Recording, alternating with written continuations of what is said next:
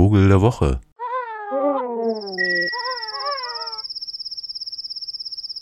Nicht bewegen oder wenig bewegen. Das ist ja wohl das Rezept für Hitze. Jetzt haben Vögel natürlich nicht so direkt Rezepte und vor allen Dingen können sie nicht schwitzen. Also wie gehen die eigentlich mit Hitze um? Ja, ja, sie können denen natürlich was zu trinken hinstellen und das ist äh, so überhaupt Wasser. Durchlauf ist natürlich so eines der Strategien. Sich möglichst wenig bewegen, zwischendurch baden. Gute Sache. Der Witz ist, dass äh, Vögel an sich schon im Vergleich zu Säugetieren nahezu heißblütig sind, also meist so um die 40 Grad warm hängt mit dem schnellen Stoffwechsel wegen der Fliegerei und so weiter zusammen. Und manche Vogelarten kommen sogar über kurze Zeit mit Lufttemperaturen von 60 Grad zurecht, wenn sie genug zu trinken haben. Das ist so bei zwei Taubenarten aus der Sonora-Wüste festgestellt worden. Aber das ist ja eher die Ausnahme, zumindest äh, im Moment noch. Gewöhnen wir uns ja langsam dran, dass sich 30 Grad schon nahezu kühl anfühlt. Und da sind eben einige Vögel tatsächlich auch Strapazen ausgesetzt, die im Gegensatz zu unseren nochmal ein bisschen anders aussehen. Denn zum Beispiel brauchen ja so große Vögel wie Störche oder Greifvögel oder Pelikane auch die heißeste Zeit des Tages, um die Thermik zum Fliegen, also zum kräftesparenden Flug eigentlich ausnutzen zu können. Und der Preis dafür ist dann eben, viele Stunden ohne Schatten in der sengenden Hitze zuzubringen, also im Nahen Osten zum Beispiel Mittelmeerraum oder dann eben in den Überwinterungsgebieten südlich der Sahara. Und da braucht es dann schon andere Strategien. Jetzt gibt es einige Vögel, die, also gerade von den Großen auch, die das durch so eine Art Hecheln lösen, was man ja auch von Hunden kennt, ne? also schneller atmen, Mund auf und so weiter oder mit dem Kehlsack bei Marabus zum Beispiel oder bei einigen Storcharten. Dieses Hecheln braucht dann entsprechend viel Wasser, weil durch diese größere Oberfläche mit Kehlsack und so weiter und offenem Schnabel verlieren die natürlich auch jede Menge Feuchtigkeit, denn das ist ja sozusagen der Weg des Austauschs und dann brauchen sie auch was zu trinken. Sieht man häufig bei Amseln, bei Rabenkrähen, Eulen, auch bei manchen Kormoranarten. Aber unsere Störche, um nochmal auf die zurückzukommen, in der Sahara ja dann doch wenig Abkühlung durch äh, Seen findend, die nutzen eine andere Strategie. Die pinkeln sich quasi auf die langen Beine, denn die sind ja nackt und damit eigentlich als Wärmeaustauscher ganz gut geeignet. Und das heißt, dieser nahezu flüssige Kot, der landet dann auf ihren langen Beinen. Und so kann es sein, dass unsere Weißstörche dann nahezu weiß gefärbte Beine haben, die ja eigentlich rot sein müssten. Und dann manche Vögel natürlich dazu, die Flügel auszubreiten, wo ja auch so ein bisschen nackte Haut drunter ist, um besser auszukühlen. Manche haben es richtig schwer, die eher bekannt sind dadurch, dass sie sich im Winter sehr gut schützen können, wie zum Beispiel, ich weiß nicht, ob Sie schon mal einen Daunenschlafsack hatten, ja, diese Daunenfedern, die kommen von Eiderenten, also Eiderdaunen sind es, weil die so ganz äh, feine Federn aus dem Brustgefieder benutzen, um dieses Nest schön weich zu machen und vor Dingen gegen Kälte zu schützen. Und diese Eiderenten, die haben im Hochsommer dann ein echtes Hitzeproblem. Die können also, wenn sie ziehen müssen, höchstens wenige Stunden am Tag fliegen, denn zwischendurch müssen sie immer wieder ins Wasser zum Abkühlen, weil die eben so schön warm gehalten werden. Und da haben sie dann im Sommer eben direkt, wenn sie im Winter zwar nicht frieren, aber im Sommer, mm -mm, da ist dann nicht viel mit umherfliegen und überhaupt bewegen. Bei vielen Vögeln sind es die ungefiederten Füße und Beine, die so als Wärmeaustauscher benutzt werden. Die werden bei manchen verstärkt durchblutet und dann das warme Blut durch das Wasser abgekühlt. Bei den meisten Wartvögeln auch so und Wasservögeln. Die Mauersegler, die sehen Sie ja gerade hier noch in unserer Hitze.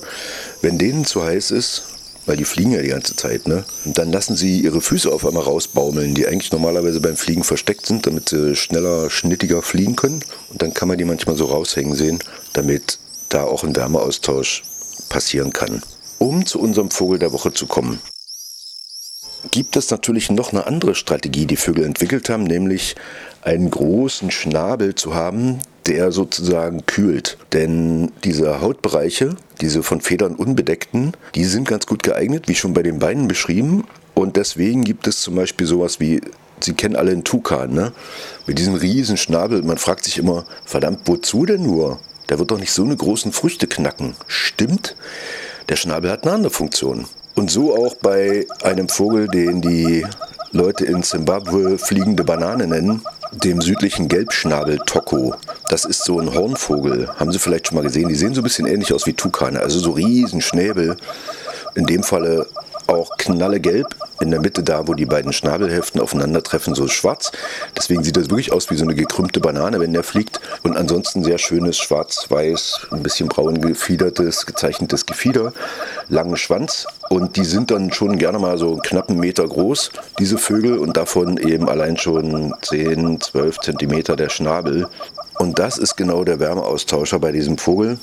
Sobald es also deutlich wärmer wird als 30 Grad, erwärmt sich bei den Tokos der Schnabel besonders stark und das heißt, die pumpen da heißes Blut rein und das lässt sich so ob der großen Fläche sehr schön an die Umgebung wieder abgeben. So wie bei den afrikanischen Elefanten, ne? die großen Ohren. Und deswegen sind die immer ganz gut gelaunt und äh, hopsen auch bei der größten Hitze durch die Kante von Baum zu Baum. Sind übrigens nicht sehr scheu, diese Tokos. Irgendwie auch beliebt ist so aus dem ganzen südafrikanischen Gürtel, so von, na eigentlich von Angola über Nord-Südafrika bis in den Osten hinein zieht sich sozusagen das Verbreitungsgebiet dieses Tokos und alle können ihn irgendwie gut leiden, weil der immer so munter ist und anders als sie selbst sich dann nicht unbedingt im Schatten niederlassen muss. Er brütet in Höhlen und hat eine sehr lustige Stimme. Ist sozusagen einer der Vögel weltweit, die am besten mit hohen Temperaturen klarkommen. Ob dieser lustigen Strategie. Es gibt natürlich auch andere Möglichkeiten. Natürlich können Vögel auch, und das machen sie auch, in höhere Luftschichten aufsteigen, um dort sozusagen dem der Hitze auszuweichen. Also vor allen Dingen in Wüsten kann man das beobachten. Also beim Überflug, dass die dann sehr hoch fliegen, um eben nicht mit dieser Hitze konfrontiert zu werden. Wenn Vögel in der Wüste leben, wie in Australien zum Beispiel, in dieser riesen Inlandswüste, dann werden sie häufig zu Nachtvögeln, wie der äußerst seltene Nachtsittich. Ja, und einige Zugvogelarten, die verbringen natürlich gleich die ganze heiße Jahreszeit in eher kühleren Gefilden und müssen sich jetzt aber ob Klimaerwärmung auf längere Zugwege einstellen, wie zum Beispiel hier für unseren Bienenfresser, die immer höher ins nördliche Europa aufsteigen, weil ihnen das eigentlich dieses etwas moderatere etwas besser gefällt und aber eben südlich der Sahara überwintern und so. Und dann verlängert sich schnell mal so ein Zugweg um 1000 Kilometer. Mein Gott. Na gut, aber vielleicht zum Abschluss Anders als unser Vogel der Woche, der Gelbschnabel Toko, die fliegende Banane, gibt es auch Vögel, die jetzt gar nicht versuchen, die Hitze loszuwerden, sondern sich ganz bewusst in die Hitze setzen wie zum Beispiel die Amsel oder bei Zaunkönigen kann man das sehen, so eine Art Sonnenbad nehmen. Und das ist nicht etwa, weil denen kalt ist, weil es sind ja keine Tropenvögel, sondern um Parasiten im Gefieder abzutöten. Also die nutzen dann sozusagen, die halten das einfach aus, um diese knallhart hohen Temperaturen eine Weile lang auf ihr schwarzes Gefieder in dem Falle oder beim Zaunkönig braun draufprasseln zu lassen, um Parasiten loszuwerden. Super, oder? Ja, mit der Überhitzung sozusagen gehen Vögel verschieden um. Pech haben sie, wenn ihr Nest zu warm gebaut ist, weil einerseits, ne, versuchen ja Vögel auch gerne sich abzusichern gegen so ein paar kalte und feuchte Tage. Andererseits kann es dann schnell zur Hitzefalle werden, wenn wie jetzt das so draufprasselt. Aber die meisten sind ja auch schon durch mit Brüten. Insofern ähm, stellen Sie doch ein paar am besten so einfach Unterteller von Pflanzentöpfe Blumentöpfe. Da gibt es auch immer so Untersetzer, die haben so einen leichten Rand und da kann man schön flach Wasser reingießen und immer wieder neu, immer schön klar halten, auswaschen. Und dann geht es denen besser. Denn das A und O ist Wasseraufnahme, also trinken und baden. Das hilft denen am meisten. Und wenn sie jetzt hier so auf Gartenvögel stehen, ne, dann können sie das sogar auf ihrem Balkon machen oder wo immer sie so Zugang haben zu dem, wo die Vögel auch Zugang zu haben. Aber kann man auch gerne irgendwo draußen machen. Also einfach größere, flache Wasserflächen anlegen, denn die werden gerade rar. Machen es gut, schöne Woche und äh, Sie können einfach Ihren Mund ein bisschen spitzer machen und ein bisschen offen lassen und vielleicht mit der Zunge so. Dann wird auch Ihr Schnabel zum Wärmeaustauscher. Tschüss. Vogel der Woche.